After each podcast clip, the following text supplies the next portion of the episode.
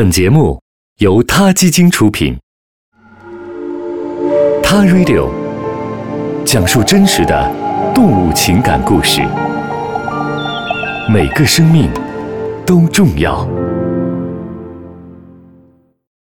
欢迎收听今天的《他 Radio》，获取每天最新节目推送，请关注《他 Radio》微信公众号，不仅有音频文字版，还有更多关于动物的精彩资讯哦。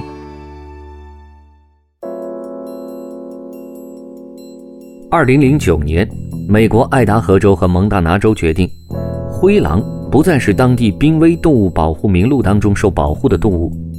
这意味着已经在这两个州实施了数十年的灰狼狩猎禁令将会被解除。在很久以前，灰狼因为捕食家畜遭到农场主大规模的捕杀，几近灭绝。随后又因为它几近灭绝这件事情而受到禁猎的保护。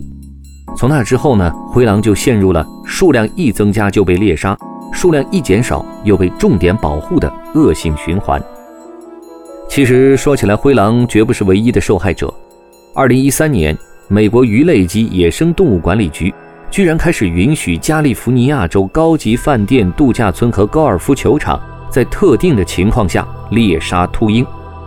这个做法遭到了很多的批评。有人认为，一旦放宽对各地度假村、农场猎杀秃鹰的管理，有关秃鹰的保护法将会形同虚设。但是，美国鱼类及野生动物管理局却把这个决定作为一次成功的生态栖息地保护案例大肆的宣传。管理局的主任丹尼尔·阿瑟这样说道：“让人振奋的是，秃鹰的数量、领地和活动范围都在增加，而我们要在确保秃鹰数量增加的同时。”和当地的私人企业合作，共同保护本地区的生态环境。但是，当时加利福尼亚州已知的野生秃鹰仅有一百五十只。这一政策和将灰狼从当地濒危野生动物保护名单当中去除是一样的，引起了环境保护者和动物保护者的强烈反对。动物行为学家马克·贝科夫教授认为，阿瑟先生所说的关于秃鹰数量的增长，其实是在玩一个数字游戏。只关注某一物种的种群数量，不是科学的保护态度。这不禁让人联想到了渡渡鸟的悲剧。一五九八年，荷兰水手在印度洋的小岛上首次发现了这种不会飞翔、看起来笨笨的动物。一六六二年，渡渡鸟灭绝，这期间仅仅历时了六十四年。渡渡鸟灭绝的原因是新移民对它们的大肆捕捉和对其生存环境的破坏。这之后，一副渡渡鸟完整的骨架曾以超过三万英镑的价钱被拍卖。媒体疯狂还原着渡渡鸟的形象，捕捉着它们的信息。渡渡鸟的形象走红于诸多文学作品中。科学家至今仍在尝试用其软组织当中的 DNA 复活渡渡鸟。靠渡渡鸟来播撒种子的大芦榄树，也因为渡渡鸟的灭绝而在地球上消失殆尽。这次惨痛的代价让人类首次意识到物种保护的重要性。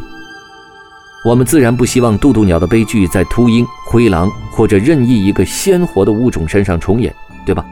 但如果对于它们的保护只停留在数量减少就列为珍稀动物的重点看护，数量回升就以商业利益为出发点进行捕杀，这些美丽的动物根本没有得到任何友善的保护。更可悲的是，人类文明发展到现在。很多动物的生存依然因为一部分人的一己私利而受到极大的威胁。相对于动物，人类是如此的强大，但仍旧缺乏与自然协调发展的智慧。我们总是在妄图以自己的利益决定其他物种的生死。归根结底，人类也是动物王国的一员，共同拥有着这广阔而美丽的天地。没有哪一个物种可以根据自己的喜好来决定其他物种的生死，没有哪一种杀戮可以因为披着光鲜亮丽的外衣就被公然允许。我们希望从今往后不再有动物因为人类的干预而走向灭亡，希望今后森林当中还有狼在奔跑，苍穹之上还有鹰在翱翔，深海之下也还有鱼群在自由自在地游弋，一如千万年来自然界。原本的样子。好了，今天的谈 radio 我们先聊到这里，下期再见。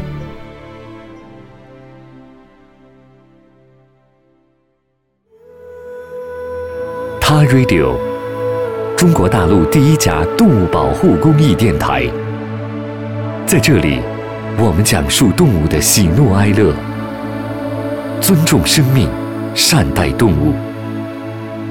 它的世界因你而不同。